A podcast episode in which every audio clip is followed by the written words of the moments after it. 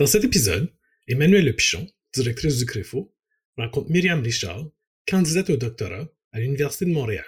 De plus en plus étudié, mais qui reste quand même invisibilisé, c'est tout l'impact que la phase aussi de déplacement va avoir. On a tendance à voir l'immigration comme d'un point A à un point B, donc des personnes qui vont quitter par exemple un camp de réfugiés puis qui vont être réinstallées, qui vont arriver.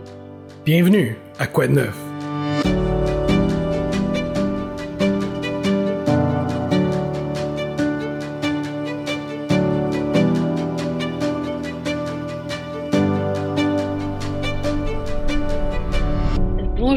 À toutes et à tous. Et aujourd'hui, nous avons euh, le grand honneur d'accueillir euh, Myriam Richard dans notre podcast. Bonjour euh, Myriam. Bonjour Emmanuel. Alors Myriam, tu es candidate au doctorat à l'école de travail social de l'Université de Montréal. ton travail vise une meilleure compréhension des expériences vécues par les familles réfugiées et immigrantes et la défense de leurs droits à travers la recherche, la formation et l'intervention sociale. Ton travail vise aussi à soutenir les intervenants sociaux et communautaires qui accompagnent ces familles au quotidien.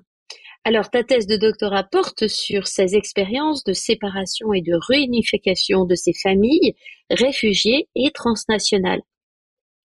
Tu l'as ancré dans les études critiques sur la famille, sur les approches transnationales et les méthodologies narratives. Alors Myriam, tu m'as dit tout à l'heure que tu coordonnais un projet sur le terrain qui s'intitule Espace intervenant, qui est financé par la ville et l'Université de Montréal, et tu vas nous en parler aujourd'hui. Alors, tu co-animes aussi un balado qui s'intitule Intervenir au-delà des frontières et qui porte sur, euh, bien sûr, l'intervention euh, transnationale. Alors, les épisodes abordent des sujets tels que l'exil prolongé, la condition de femmes réfugiées ou encore les réseaux de soutien et les processus de réinstallation. Alors Myriam, une question que j'aime poser euh, à mes interlocuteurs, c'est qu'est-ce qui te fait rêver? Wow, toute une question euh, pour commencer. Euh, ben, tout d'abord, merci, merci beaucoup euh, de, de m'accueillir dans, dans votre podcast. C'est vraiment un plaisir pour moi d'être avec vous. puis, ben, en fait, qu'est-ce qui me fait rêver?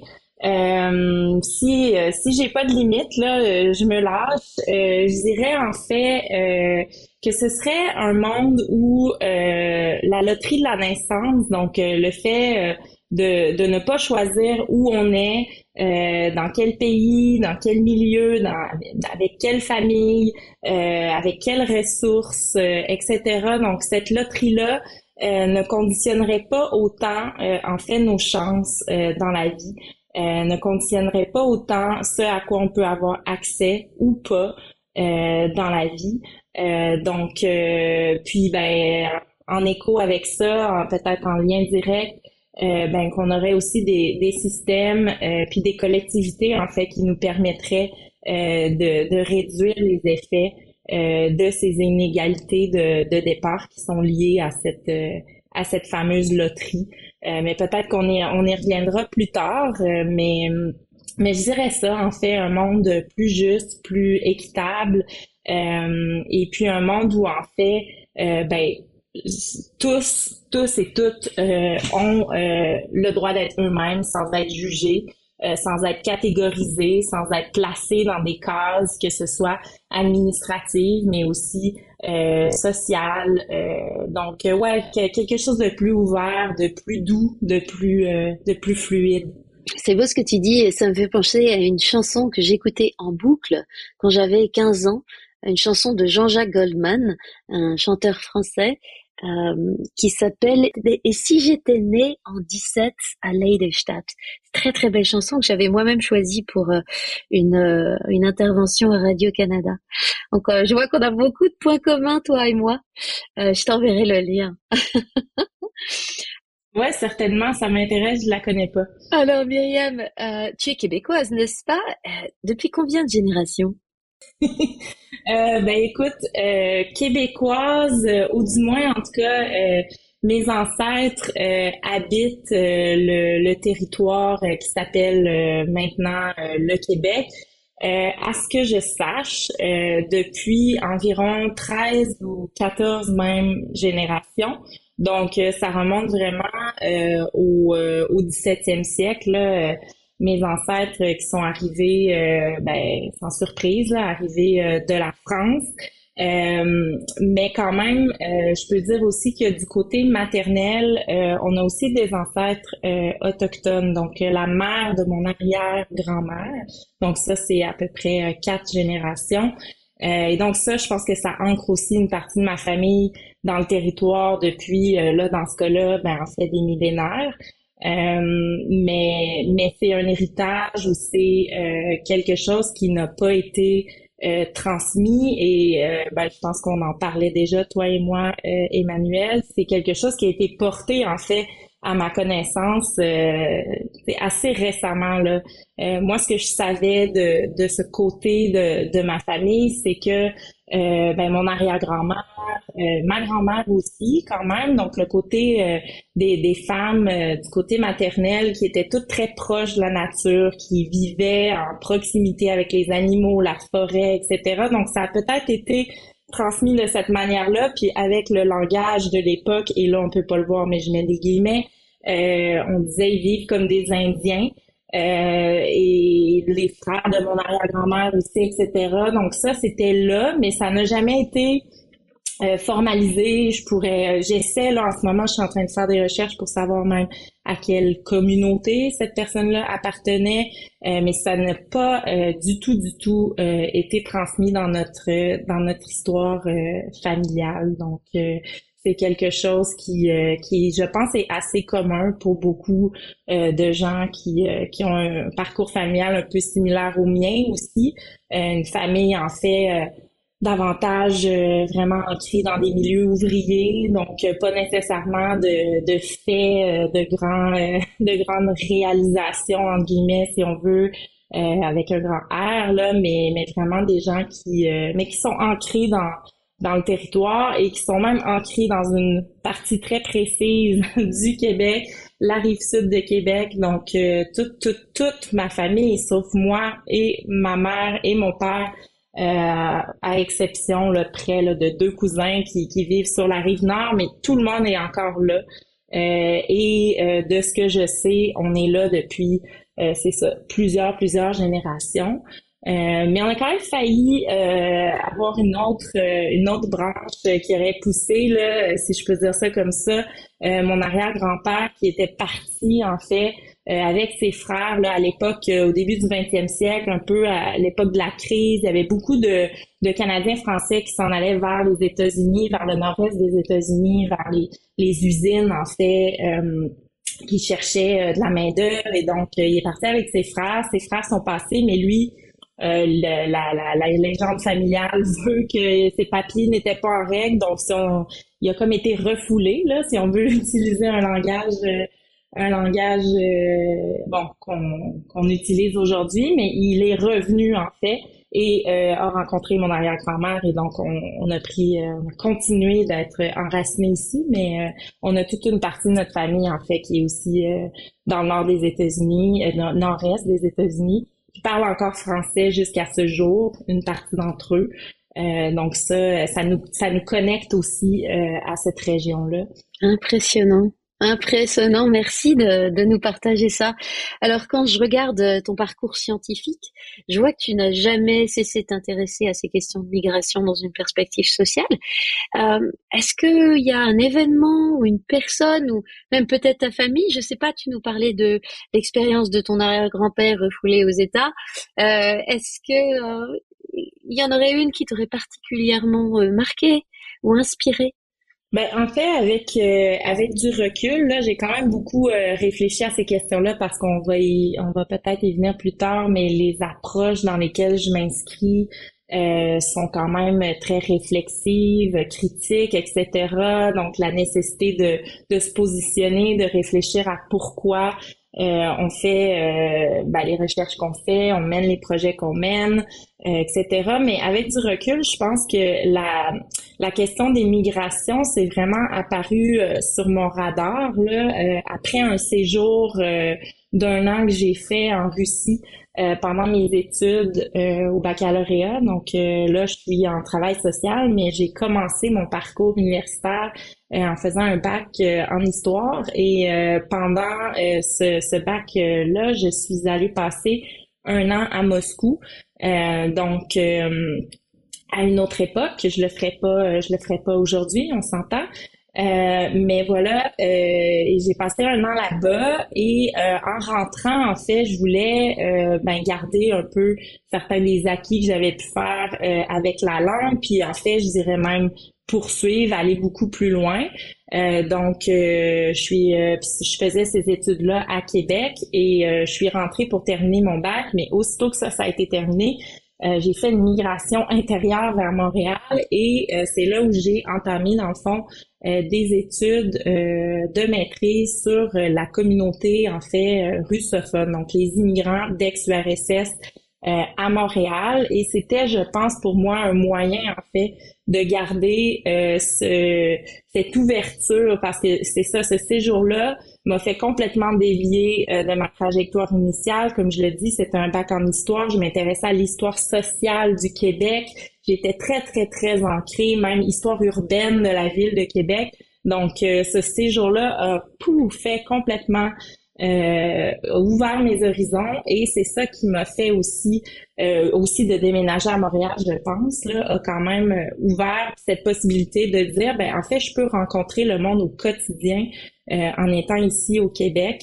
Euh, et voilà, c'est de garder cette ouverture, de garder cette stimulation, cette euh, effervescence que, que j'avais peut-être vécue là, euh, dans le cadre de cette de cet échange étudiant. Puis bon, ça, ça m'a ça m'a amené aussi, euh, j'ai commencé avec, euh, comme je le dis, avec euh, les immigrants russophones, mais ensuite de ça, je sentais quand même un besoin de me connecter à ce qui se fait de manière plus contemporaine. Donc, j'ai délaissé un peu l'histoire, je suis allée vers les études urbaines, et dans le cadre de ces études-là, géographie urbaine aussi, donc vraiment l'ancrage, encore une fois peut-être, mais l'ancrage des des, des personnes immigrantes sur le territoire montréalais, euh, puis c'est là aussi où j'ai en fait euh, décidé de m'impliquer euh, auprès d'une table de concertation. Donc ça, c'est un organisme qui regroupe environ 150 organismes communautaires d'accueil, d'intégration des immigrants au Québec.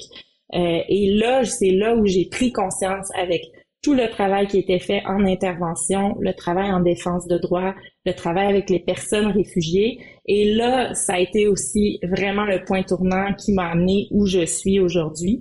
Euh, c'est cette rencontre avec le terrain, avec les intervenants et aussi avec, en fait, je dirais, une façon de faire de la recherche qui est appliquée, euh, qui est ancrée dans les besoins et dans les, euh, les préoccupations, en fait, euh, du, du, terrain, des familles, des personnes réfugiées immigrantes et des intervenants qui les accompagnent. Donc c'est ce carrefour-là euh, autour duquel je, je, gravite maintenant qui, qui est vraiment, je dirais, vient de là. Très impressionnant comment une expérience de décentration, comme un simple échange universitaire, peut en fait tout chambouler dans nos vies et euh, nous ouvrir à une autre dynamique, même en revenant vers sa propre ville, c'est magnifique. Alors tu as un petit peu abordé euh, ton ancrage théorique, euh, qui est celui des théories féministes et biographiques. Est-ce que tu peux expliquer aux auditeurs ce que ça signifie? Alors, c'est pas facile, hein, mais en quelques mots et peut-être avec le moins de jargon possible. Oui, donc euh, en fait, euh, les, les approches euh, qui, qui guident et qui encadrent mon travail, comme tu le dis, donc c'est des approches qui sont féministes, narratives. ce sont des approches qui s'inscrivent dans le fond dans la grande famille des, des approches critiques. Donc, ce sont des des façons en fait de, de voir et de comprendre le monde euh, qui sont vraiment basés, si je dis ça dans des mots simples, là, sur une volonté en fait euh, d'apprendre de l'autre, de comprendre, euh, de saisir les expériences telles qu'elles sont vécues par les personnes qui sont directement concernées en fait. Et moi, je les vois vraiment aussi. je parlais de positionnalité, de nécessité aussi de se situer et donc de reconnaître que notre présence en tant que chercheur, on n'est jamais neutre. On, on, fait partie de cette interaction et même, j'aime souvent dire, de cette relation ou de ces relations qui se créent dans la recherche. Donc, les approches, les approches féministes, les approches narratives sont vraiment basées sur euh, le fait aussi de, de se raconter. Donc, euh, euh, pour ma thèse, j'utilise en fait l'approche du storytelling féministe et familial. Donc, dans ça, quand je dis féministe, c'est vraiment ce, ce, parti pris, en fait, je dirais, ou en tout cas cette le fait assumé de s'intéresser aux expériences qui sont euh, rendues plus euh, invisibles, euh, marginalisées, minorisées. Donc oui, les expériences des femmes, mais aussi les expériences des personnes, comme dans le cas de ma thèse, moi, c'est les personnes réfugiées, mais ça inclut aussi des personnes qui peuvent être ici en ayant fait une demande d'asile, des gens qui sont sans statut, etc. Donc, vraiment, c'est essayer de saisir les phénomènes à partir d'expériences qui peuvent se situer à la marge et puis de réellement euh, entrer en dialogue, entrer en relation avec les personnes pour essayer de ensemble co-construire, mais en, donnant évidemment la priorité euh, à la personne qui se raconte. Euh, et, et, dans cette idée là, comme je dis, de quand même de réciprocité et donc du fait d'être présent en fait à l'autre dans ce processus-là. et de reconnaître qu'il y a des inégalités, qu'il y a des relations de pouvoir qui sont même à l'œuvre dans la recherche euh, qu'on fait. Donc, euh, comme je reviens encore au fait d'être conscient, de voir c'est quoi notre position à nous euh, pour pour essayer de, de, de déconstruire ça, même dans la façon dont on, on, fait la recherche. Et puis je dis féministe et je dis familial. Et familial, là, c'est vraiment parce qu'on est dans des sociétés euh, bon, le monde de la recherche en fait partie évidemment, mais le monde de l'intervention aussi. Donc moi, c'est une thèse en travail social. Les, les, travaux que je mène, mes implications sur le terrain, ça se situe dans, dans ce domaine-là. On est aussi beaucoup euh, toujours à une échelle individuelle. Donc on essaie de qu'on on part toujours de l'individu euh, pour euh, pour documenter, pour raconter, pour intervenir. Euh, donc moi, ce que je vais essayer de faire avec euh, avec mon approche, c'est aussi de d'élargir ça un peu, puis même dans la façon de recueillir les récits, d'ouvrir la place à ce qu'il y ait plusieurs voix qui puissent être entendues, mais aussi mises en mises en relation. Donc dans ce cas-là, c'est à l'échelle de la famille, mais bon, on pourrait y revenir aussi, mais quand même tout le volet euh, de groupe collectif, c'est quelque chose qui anime aussi beaucoup mon travail sur le terrain. Donc, j'essaie de, de, porter ça dans, dans les différentes implications que j'ai. Oui, alors euh, c'est passionnant. Et puis moi, j'ai eu l'occasion de t'écouter plusieurs fois. C'est d'ailleurs comme ça qu'on s'est rencontrés. Euh, tu euh, te concentres vraiment sur ce que tu appelles l'immigration forcée et sur leur impact sur les dynamiques familiales. Et en fait, ce qui est très intéressant, chaque discussion que j'ai eue avec toi, euh, tu, tu m'expliquais combien finalement le concept de, de famille lui-même était transformé euh, par ces migrations forcées. Est-ce que tu peux euh, expliquer ça un petit peu aux auditeurs? Oui, ben en fait, il faut, faut voir d'abord que évidemment la famille c'est l'unité euh, fondamentale de fonctionnement euh, dans la plupart des, euh, des sociétés du monde. Et donc, ça ne fait pas exception euh, quand on parle bon, de migration forcée. Donc, c'est des personnes qui ont eu à, à fuir ou qui ont eu à se déplacer euh, pour euh, bon en raison par exemple de conflits armés, euh, mais aussi d'autres types de persécutions qui peuvent être individuelles ou collectives. Donc sans sans surprise évidemment, malheureusement la une des premières euh, j'aime pas juste dire structure, mais en tout cas une des premières unités qui est, qui est vraiment euh, affectée, ben c'est la famille. Même dans le cas de persécution individuelle, souvent on va voir il va y avoir des représailles sur des membres de la famille, euh, il va y avoir des membres de la famille qui vont être présents quand il y a des choses qui qui se passent. Donc la famille est évidemment à l'avant-scène de, de tous les bouleversements en fait que l'immigration qui se qui s'initie, si on veut, euh, dans ce dans ce contexte-là. Euh, euh, donc c'est ça qui, qui, qui, arrive. Donc ça, vraiment, si on, on veut être concis, je dirais ça.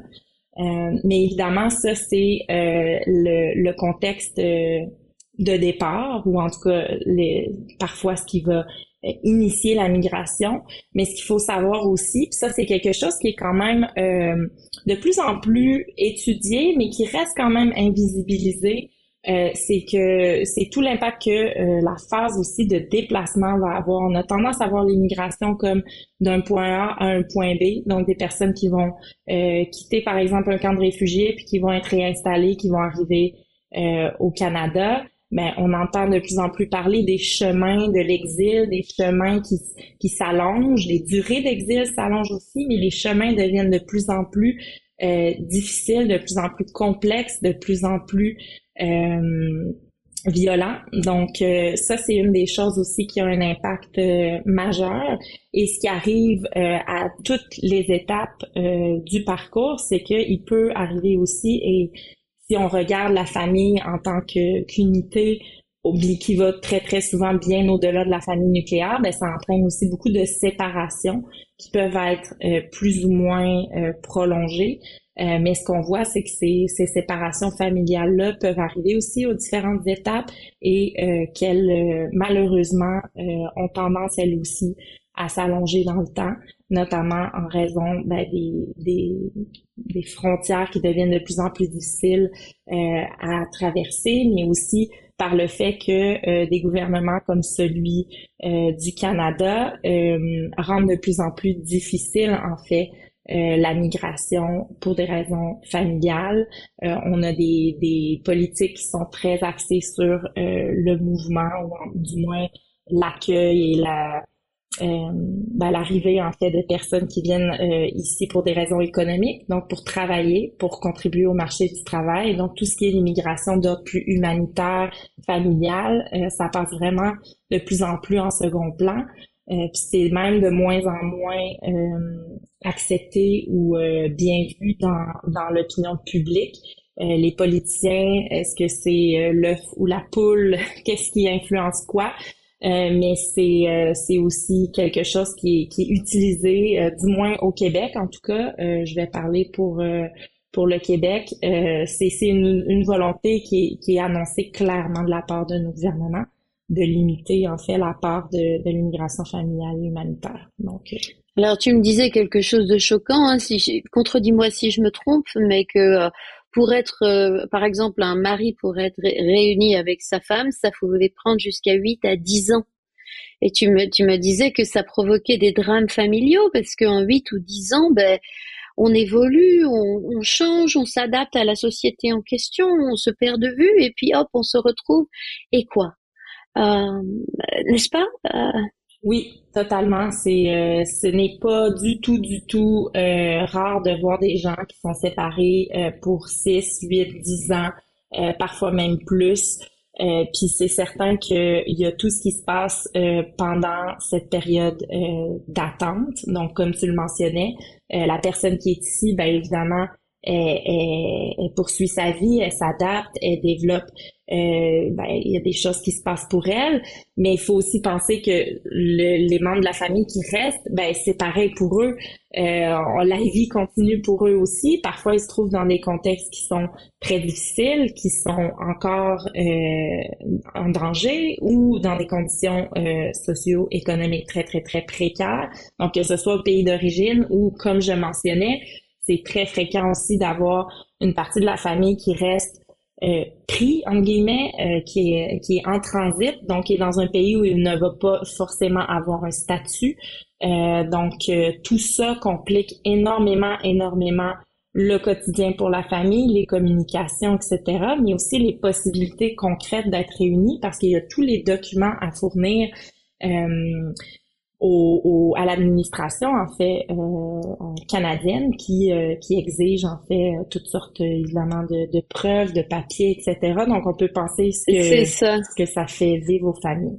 C'est ça. Donc euh, dans notre imaginaire on a l'idée de, de quelqu'un qui veut fuir un pays qui prend l'avion et puis qui arrive direct hop au Canada. Mais en fait c'est pas du tout comme ça que ça se passe très souvent, euh, la personne euh, part d'un point A à pied jusqu'à un point B euh, en situation de de grande précarité, donc sans aucun document, etc. Et puis au point B, elle est rejetée, elle va à un point C, puis elle revient au point B, et puis hop, elle repart au point D, et puis elle a laissé sa famille au point C, par exemple, n'est-ce pas? Exact c'est amusant parce que, enfin, amusant non, c'est pas le mot, mais euh, on, on, s'imagine qu'au Canada, effectivement, c'est pas comme ça. En Europe, moi qui ai vécu en Europe pendant 20 ans, euh, ben, on arrive à pied, hein on arrive à pied, en bus, en train, on a vu beaucoup de ces récits, mais au Canada, eh ben, on doit arriver en avion. Et malgré tout, il y a cette grande précarité, cette complexité énorme du chemin, de la route à prendre, etc. Alors moi, comme tu sais, je suis linguiste et donc euh, je m'intéresse à, à, la langue et je me disais, quand tu parlais, je me disais, mais dans quelle langue tu communiques? Parce que ton travail est très fort sur la communication, hein non seulement de toi avec ces familles, mais de ces familles avec euh, les intervenants, avec euh, l'État, avec les avocats, avec etc.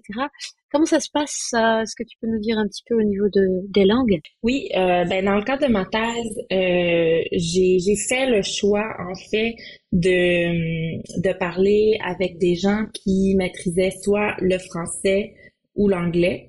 Euh, donc, pour essayer de d'interagir avec eux, en fait, sans interprète. Euh, J'avais aussi ouvert la possibilité euh, aux gens qui parlent russe, euh, parce que c'est une langue que je maîtrise quand même, euh, bon, de moins en moins bien avec les années qui passent, mais, mais je peux me débrouiller. mais sinon, dans dans d'autres projets, puis dans très très très fréquemment, ben évidemment, je travaille aussi avec des interprètes. Euh, puis ça, c'est, vraiment quelque chose d'intéressant euh, parce que ça, ça amène en fait euh, toute une autre, ben évidemment c'est la présence d'une autre personne, mais qui peut aussi grandement faciliter en fait les échanges. Qui au-delà de la langue, il y a tous les codes, il y a tous les choses, comment on les dit, comment on les amène. donc j'ai trouvé que c'était aussi extrêmement riche en fait de travailler euh, avec euh, avec des interprètes, mais mais pour mon projet de thèse, euh, c'est ça, j'ai fait ce pari là. et là, d'ailleurs, ça va peut-être faire partie aussi des, des éléments, en fait, à, à, analyser dans les forces et les limites, parce que chaque choix a ses conséquences, évidemment. Intéressant. Alors, ici en Ontario, on a ce qu'on appelle, je pense que ce sont des intervenants sociaux, mais settlement workers, qui viennent des communautés euh, de ces personnes en question, en tout cas des communautés de langue. Est-ce que c'est de ce type d'interprétariat dont tu parles ou est-ce que tu parles d'interprètes vraiment de métier? Euh, Généralement, on travaille avec des interprètes euh, de métier, euh, mais qui sont très souvent portent ces deux chapeaux, si je dirais, euh, évidemment, qui ont soit eux-mêmes un parcours migratoire ou des liens familiaux. Donc parfois, ça peut être des gens qui sont nés au Canada, mais de parents euh, qui ont immigré, donc qui ont une certaine, je dirais, ça prend vraiment des gens qui ont une compréhension des euh, des codes euh, qui vont au-delà de au-delà de la de la langue à strictement parler. ça arrive aussi que je, je, je, collabore avec des, des intervenants. évidemment, c'est ben pour nous en tant que chercheurs, c'est vraiment très souvent une porte d'entrée en fait pour euh, entrer en, en, relation avec les gens. Puis je dirais la force de travailler avec des, intervenants sociaux, c'est souvent qu'ils ont la confiance euh, des gens qui, dans le fond, avec qui ils nous mettent en contact. Donc, donc ça c'est bien. ça, ça, ça permet d'aller parfois plus loin dans les récits, mais en même temps, ça a aussi euh, des aspects éthiques à considérer, euh, notamment quand on, on, que ce soit des interprètes euh, euh, qui sont dans le fond formés pour ça, ou ça peut être parfois même des bénévoles. Il y, a, y, a, toutes sortes de, de façons là de. Oui, c'est pas parce qu'on parle la même langue qu'on est forcément du même bord, ni du même clan, ni du même etc. Donc ça met, ça peut mettre dans des situations compliquées.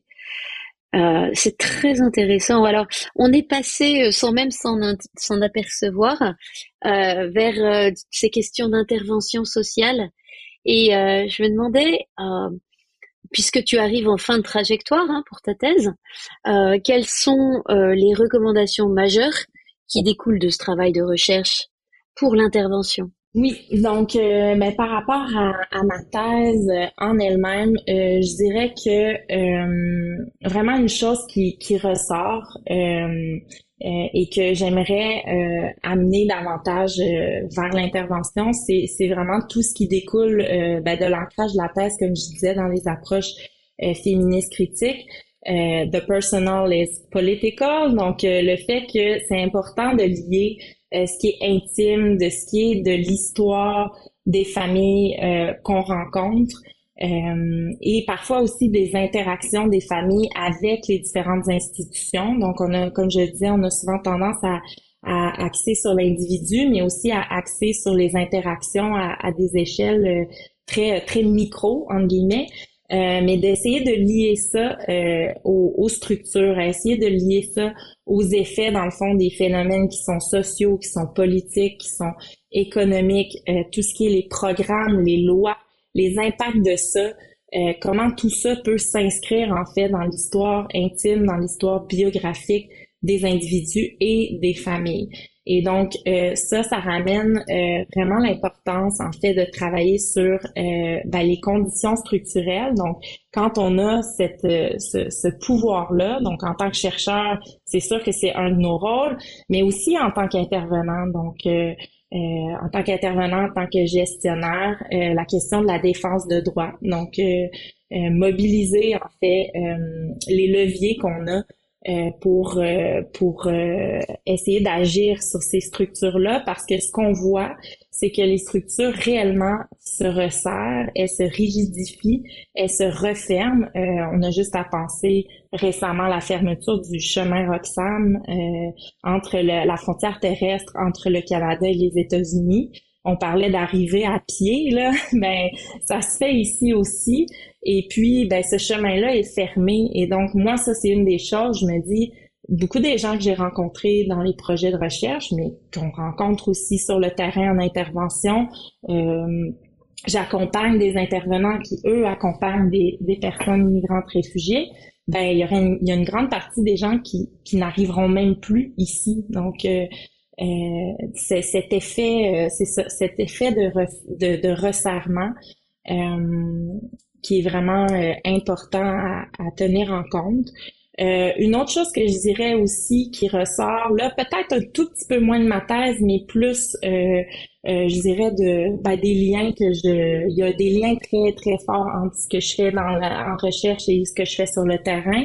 Donc, on parlait du projet Espace Intervenant tout à l'heure. Dans le fond, ça, c'est vraiment, c'est des groupes euh, qui s'inscrivent dans une approche qu'on dit de co-développement. Donc, vraiment, euh, des discussions entre intervenants basées sur des situations concrètes rencontrées en intervention. Donc, cette idée aussi de promouvoir des approches qui sont davantage collectives, des approches qui mettent non seulement euh, les, dans, on le sait, on le fait en intervention, on met les, les familles, on met les gens en réseau, on les aide à se créer un réseau, ben c'est important aussi euh, de, se créer ce réseau-là parce que face à ce resserrement, cette euh, puis aussi tout le contexte, là, on le sait, c'est de plus en plus difficile en ce moment même de trouver un logement, des ressources, que ce soit communautaire, que ce soit institutionnel, débordent, les délais sont très très longs.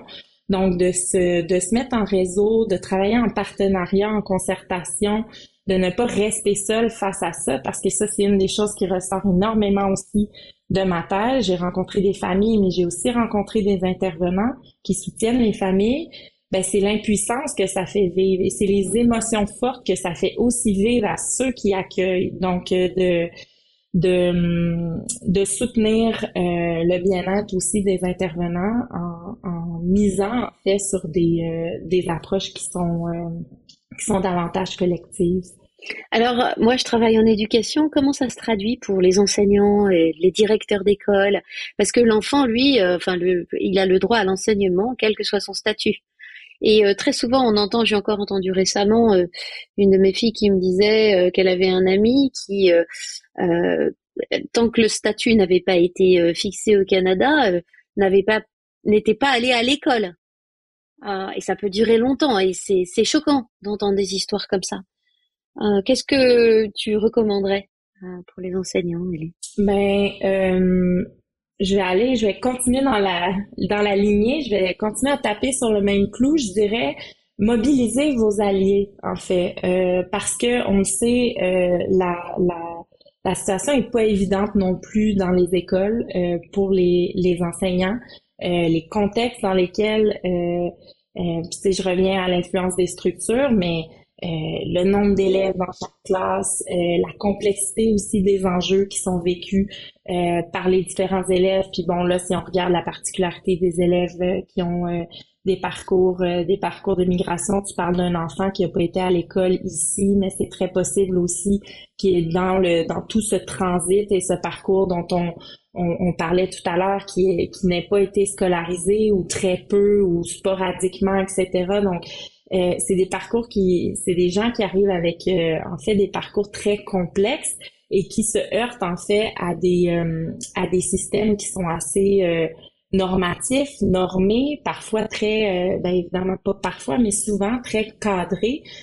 c'est l'école, c'est souvent le premier lieu, le premier milieu avec lequel les familles qui sont nouvellement arrivées vont être en contact aussi rapprochés. Donc il y a l'école, mais en fait l'école n'est qu'un maillon euh, essentiel, en fait, je dirais, du réseau.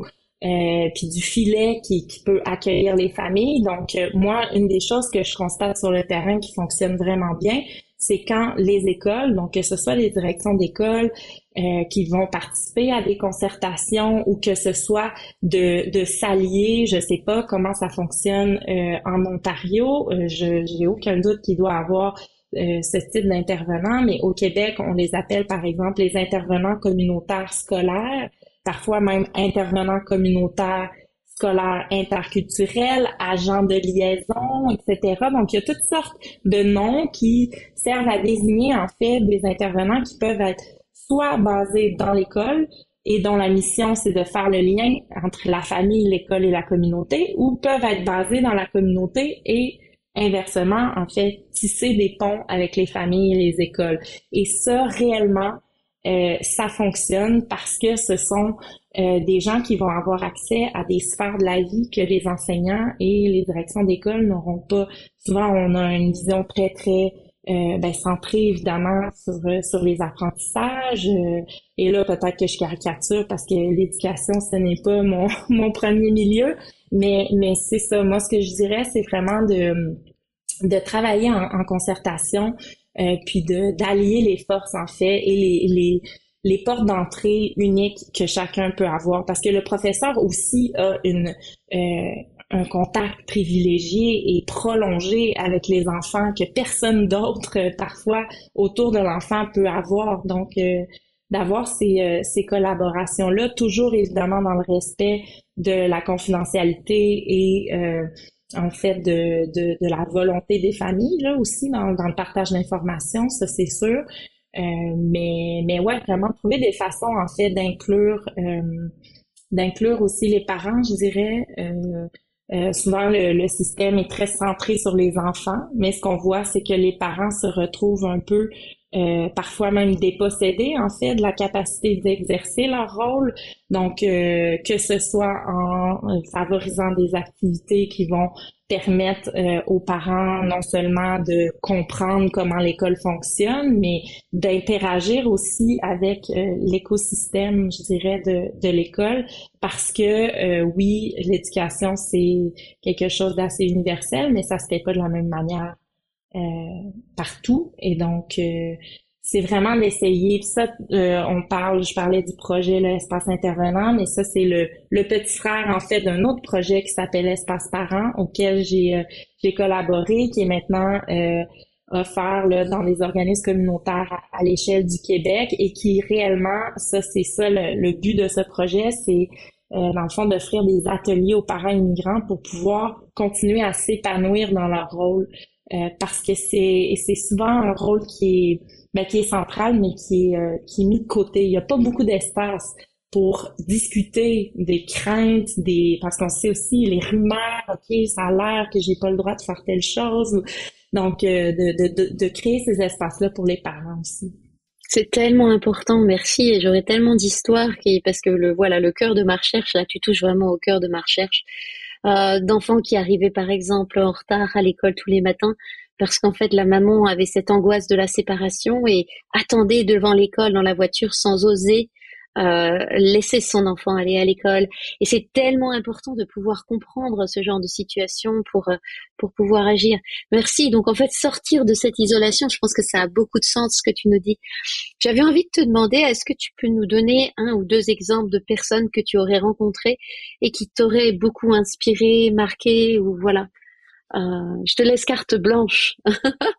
euh, ben, c'est sûr que euh, des personnes qui m'ont vraiment marqué ou influencé, je, reviendrai à euh, cet endroit dont je parlais, là, la table, la table de concertation. Euh, je vais dire le nom au complet, il est long, mais la table de concertation des organismes au service des personnes réfugiées et immigrantes, donc la TCRI, pour pour faire plus court. Mais en fait, c'est vraiment à cet endroit-là euh, ça fait à peu près une dizaine d'années là, que, que, que, je me suis impliquée avec eux. Euh, bon, là maintenant un peu moins ces temps-ci, mais j'ai rencontré vraiment des, euh, des, je dirais des chercheurs amis de l'intervention et des, des intervenants, des gens de terrain amis et qui croyaient en la recherche. Donc, je vais je vais les nommer Sylvie, euh, Marie-Claire euh, du côté des, euh, des, des, intervenantes ou en tout cas des, des chargés de projet à cet endroit-là. Et du côté des chercheurs, ben évidemment, c'est ma directrice qui est ma directrice de maîtrise en travail social et maintenant j'ai poursuivi avec elle à la thèse aussi. Roxane Caron, vraiment, qui c'est avec elle aussi que j'ai fait les projets là, dont on, on les a un peu effleurés, mais des projets de recherche en fait euh, au Québec et au Liban. Et ça, c'est vraiment, euh, c'est des personnes qui, euh, qui m'ont vraiment inspiré dans cette façon de faire la recherche autrement, mais aussi de, de faire l'intervention euh, en, en, fait en étant, c'est ça, informé par par la par la recherche puis par les, les apprentissages qu'on peut qu'on peut mutuels qu'on peut en faire. Il y a aussi une autre personne, euh, Sarah Dufour, avec qui je travaille, qui vraiment, elle aussi, est une personne qui m'inspire dans sa façon, en fait, de mener la recherche d'une manière tellement, tellement euh, ancrée euh, avec le terrain, mais aussi qui, qui a une vision qui est très complémentaire. Donc, comment on peut mobiliser les ressources de la recherche pour soutenir le terrain euh, de manière très concrète, mais de manière euh, aussi euh, très ancrée dans une continuité. Donc, je parlais des projets sur lesquels je suis impliquée, espace parent, espace intervenant. Ça, ce n'est qu'une partie de l'écosystème de tous tous les projets qui visent à soutenir en fait les milieux communautaires et institutionnels. Donc, c'est ça aussi, c'est une multi sectorialité. c'est vraiment grâce à ces personnes-là que, que j'ai appris, et je dis personne, mais je devrais dire femme, euh, ces femmes-là que j'ai appris en fait. Euh, et c'est ce que j'essaie de, de poursuivre à mon tour. Eh ben, et donc c'est magnifique. Alors tu, euh, si on devait lire un ou deux articles ou même, euh, je sais pas, euh, peut-être un site, visiter un site ou écouter un podcast. Qu'est-ce que tu voudrais qu'on, pour, pour mieux comprendre ton travail, qu'est-ce que tu voudrais qu'on lise ou qu'on qu'on explore? Ben, en fait, je, j'ai, c'est sûr que j'ai écrit un article euh, qui est issu de mes, de mes travaux à la maîtrise. Je m'étais intéressée au concept de, de vulnérabilité, qui est vraiment, on le sait, le mobilisé euh, directement quand on parle de, de migration de refuge. Donc, j'ai essayé d'avoir une perspective euh, féministe critique là-dessus. Euh, puis c'est aussi de là vraiment qui a ressorti le besoin de, ben, de, de, creuser la question de la famille. Donc, c'est un article que j'ai publié dans la revue Refuge en 2021. Puis sinon aussi, pour toute cette question là, du travail social, transnational, euh, décolonial intersectionnel. Euh, on a co-dirigé avec euh, Roxane Caron et Édouard Lee, donc euh, deux professeurs de l'École de travail social de l'Université de Montréal, un numéro spécial de la revue Intervention qui porte vraiment sur sur ces approches autant appliquées à l'intervention qu'à la recherche. Donc en 2022, donc je, je, dirais ces deux ces deux euh, articles. Et sinon, bien évidemment, on peut écouter le podcast. Euh, c'est cinq épisodes, donc c'est une série. Euh, contrairement à vous, là, on a, on a essayé de, on a limité ça. mais, mais voilà, donc évidemment, le podcast, s'inscrit aussi dans ces approches-là. puis il donne la parole à, toujours dans la même dans la même optique, il donne la parole à des personnes réfugiées, des intervenants et des chercheurs. Donc ça, je pense que ça illustre aussi comment on peut concrètement euh, faire ça autrement, donc euh, dans des formats qui sont plus accessibles. Je vais l'écouter, c'est sûr. Alors, euh, Myriam, tu nous as parlé de communauté, d'inclusion, de justice sociale. Tu parles beaucoup d'intervention sociale, mais moi, je pense qu'il s'agit de justice de mobiliser les ressources de la recherche de manière concrète. Tu dis toujours concrètement, concrètement, qu'est-ce qu'on fait hein, De mutualisation de forces que tu appelles multisectorialité pour optimiser les chances des interventions et finalement, en fait, tu nous as parlé d'humanité, de simplement euh, être plus humain. Ah, donc, euh, Myriam, je veux vraiment te remercier. C'était euh, pour moi non seulement un grand honneur euh, de t'interroger aujourd'hui, mais surtout de t'avoir rencontré. Je me réjouis de cette amitié qui continue. Merci beaucoup et bonne route. Et je te remercie beaucoup, Emmanuel. Plaisir partagé. Au plaisir. Vous avez aimé cet épisode? Faites-nous part de vos commentaires sur les réseaux sociaux ou par courriel à crefo.oise.utoronto.ca.